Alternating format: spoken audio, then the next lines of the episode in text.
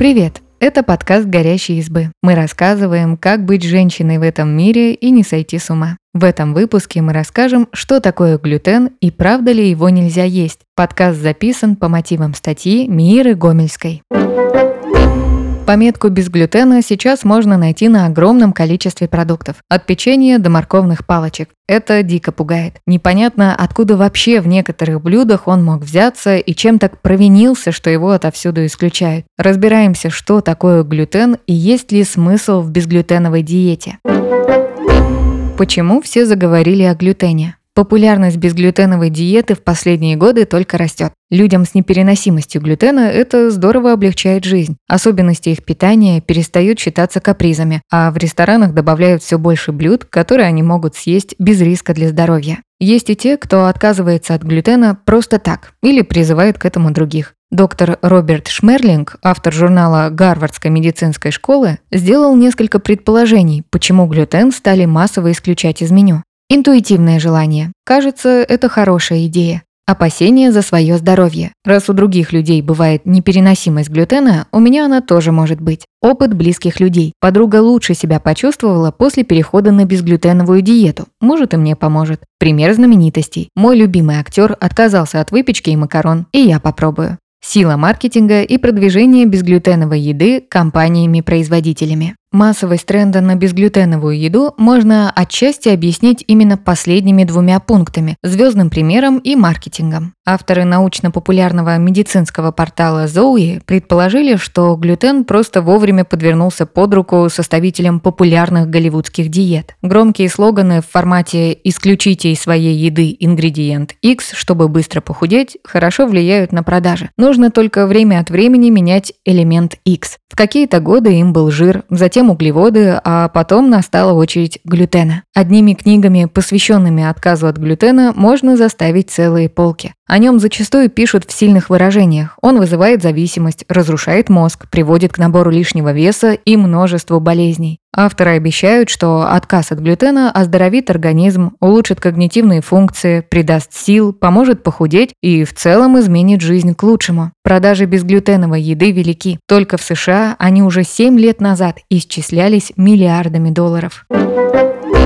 Что такое глютен и как он устроен? По-простому, глютен – это белок, содержащийся в некоторых злаках. Но если немного углубиться в химию, процесс его появления у нас на тарелке будет выглядеть сложнее и интереснее. Возьмем зернышко злака, например, пшеница. В нем есть белки двух групп – проламины и глютелины. Это общее название. У каждого злака будет собственный проламин и собственный глютелин. У пшеницы это белки глиадин и глютенин, а вот у ржи или ячменя уже другие. Глютен появляется, когда эти белки контактируют с водой. Представим, что мы хотим испечь домашний хлеб. Наливаем воду в миску с мукой и другими ингредиентами, начинаем вымешивать тесто. Именно в результате этого процесса и образуется глютен, набухающее, похожее на клей вещество. За свою текстуру глютен и получил второе название на русском – клейковина. Далее в выпуске слово «глютен» мы используем как обобщающий термин и для сложносоставного вещества, и для белка в составе злаков. В каких продуктах есть глютен, а в каких нет? Глютен можно найти в зернах пшеницы, ржи, ячменя. Еще он содержится в злаках родственниках пшеницы – полбе, дуруме и в крупах из нее – булгуре, манке. Во все глютена изначально нет, но он может присоединиться к этому злаку в процессе сбора урожая или хранения. Например, если поля пшеницы и овса находятся по соседству, или овсянку-пятиминутку производили в том же цехе, что и смесь для выпечки блинчиков. Стикер без глютена – хороший маркетинговый инструмент в мире, где все больше людей хотят питаться правильно и стать здоровее. Но такая надпись не имеет смысла, если ее поместить на упаковку свежей зелени или бутылку коровьего молока. В этих продуктах глютену изначально взяться неоткуда. Другое дело – еда с большим количеством добавок. Йогурты с разными вкусами, готовые соусы и мясные деликатесы. В йогурте глютен бывает в виде отрубей или злаковой добавки, а в несладких продуктах – как компонент для улучшения текстуры.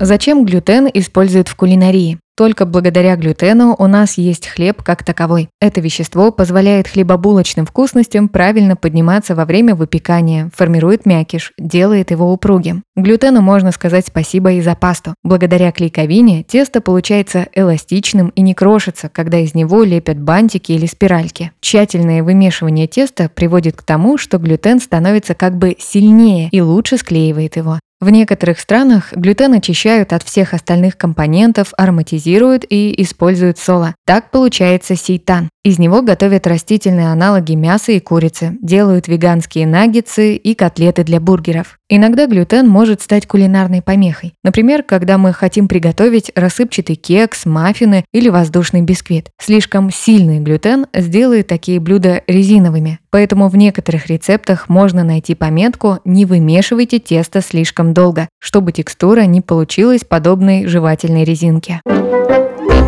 Есть ли на самом деле вред от глютена? Вред от глютена скорее исключение, чем норма. Это вещество вредно только для людей с конкретными болезнями. В 2011 году группа ученых из разных стран разработала классификацию глютенозависимых заболеваний. Ученые разделили эти заболевания на три группы. Аллергия. Сюда входят разные реакции на пшеницу, от астмы до раздраженной кожи. Аутоиммунные заболевания. Самый распространенный диагноз в этой группе – целиакия, непереносимость глютена в еде, не заболевания, например, нецелиакийная чувствительность к глютену.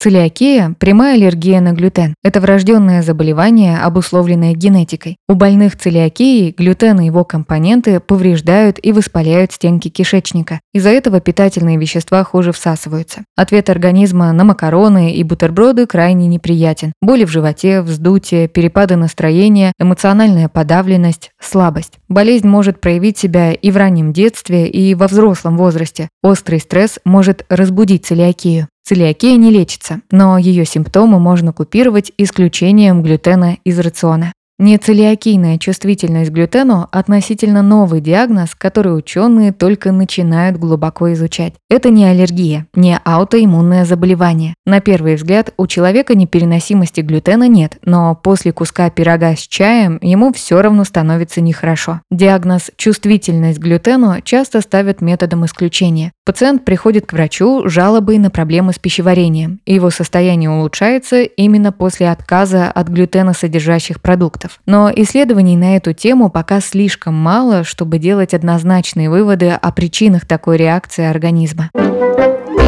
Кому стоит отказаться от глютена? Если у вас нет непереносимости глютена, сам по себе он организму не навредит. Научные исследования не доказали явной пользы безглютеновой диеты для здорового человека. Условный вред шоколадного торта скорее заключается в слишком большом количестве сахара в одном куске, чем в пшеничной муке в составе теста. Ученые изучали и влияние съеденного глютена на работу мозга. Прямых негативных эффектов они тоже не заметили. Другое дело – люди, организм которых на глютен реагирует остро. В таком случае безглютеновая диета пойдет только на пользу, поправит здоровье и облегчит жизнь. Но необходимо консультироваться с врачом. Он поставит точный диагноз и разработает сбалансированный рацион. В злаковых есть много важных нутриентов – клетчатка, витамин В, магний, железо. При отказе от глютена их недостаток нужно будет восполнять другими продуктами. Если безглютеновые продукты хочется добавить в рацион ради более здорового питания, все равно стоит пробежаться глазами по составу на упаковке. Такая еда, несмотря на рекламные слоганы, не всегда бывает полезнее обыкновенных аналогов. Чтобы компенсировать отсутствие клейковины, сохранить текстуру и вкус продукта приятными, производители могут добавить консерванты, уплотнители и загустители. Состав безглютенового аналога, как правило, на пару пунктов длиннее и запутаннее, чем обыкновенный вкусной. Если не хочется погружаться в изучение списка ингредиентов, поэкспериментировать с безглютеновой едой можно и дома. Например, приготовить гарнир из новых зерновых – киноа или амаранта, или выпечку с необычными видами муки – из черемухи или гречки.